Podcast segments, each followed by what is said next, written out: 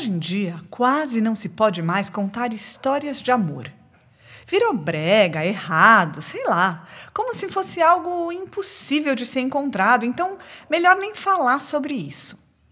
Mas, na verdade, o que é que a gente busca nessa vida? Eu sou Andy Rubinstein, sou contadora de histórias e a história de hoje é uma história de amor. Era uma vez uma mulher só. Ela não tinha marido, não tinha amante, não tinha filhos. Seu pai ela já tinha esquecido.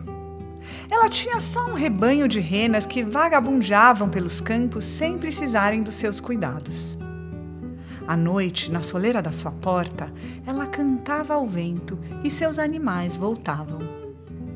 Ela vivia assim, orgulhosa e sozinha.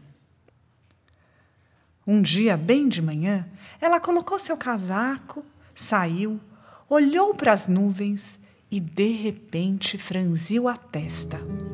Uma sombra enorme começava a se formar lá longe.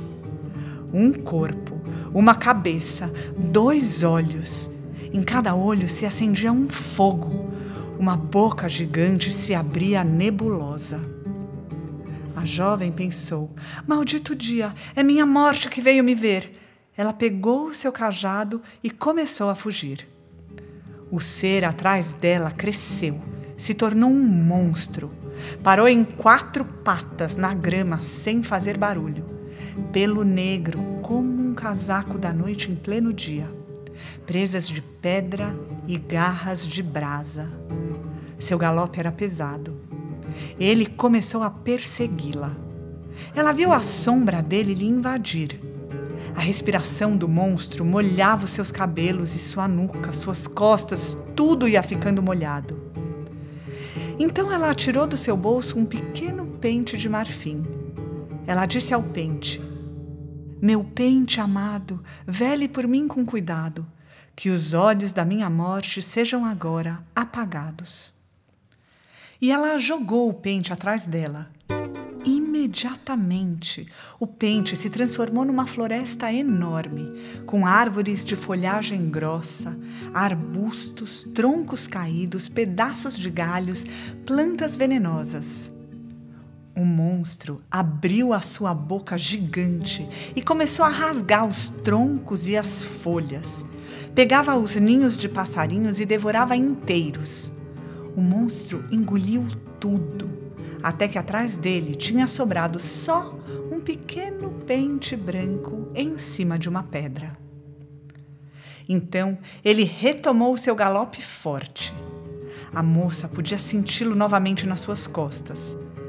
Na sua cintura, ela tinha amarrado um lenço vermelho.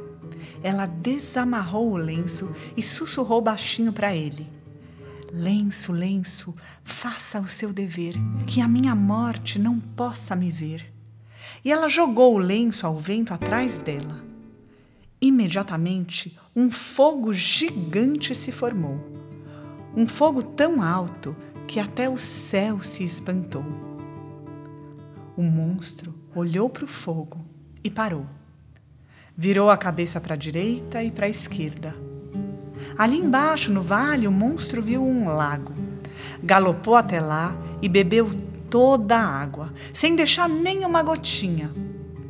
Voltou então até o fogaréu e cuspiu toda a água do lago num jato violento. O fogo se apagou imediatamente. Só um lencinho vermelho caiu bem devagarzinho sobre as pedras do chão. O monstro rosnou e saltou. A moça sentiu mais uma vez a sombra escura se aproximando dela. A sombra era tão imensa que escondia o céu. A moça, em desespero, bateu com seu cajado no chão e se transformou numa raposa. E a raposa fugiu pelos campos até o perder de vista. Então ela se transformou numa loba e, com grandes saltos, fugiu pelos rochedos e arbustos. O barulho do galope atrás dela eriçava o seu pelo. Ela então se transformou em ursa. E foi aí que diante dela ela viu um acampamento. Ela correu em direção ao acampamento quase sem respirar e caiu em frente a uma das tendas. Ela não aguentava mais e desmaiou. Na manhã seguinte, quando acordou, ela estava novamente no seu corpo de moça.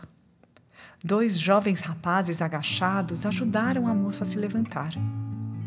Ela esfregou os olhos, procurou o monstro. Foi então que ela viu um rapaz lindo como uma manhã de outono se aproximar dela. Ela disse para ele: Um espírito horrível correu atrás de mim ontem o dia todo.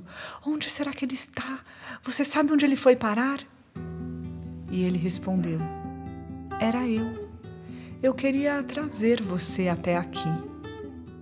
E por que você se transformou num monstro? mas foi você que me viu como um monstro.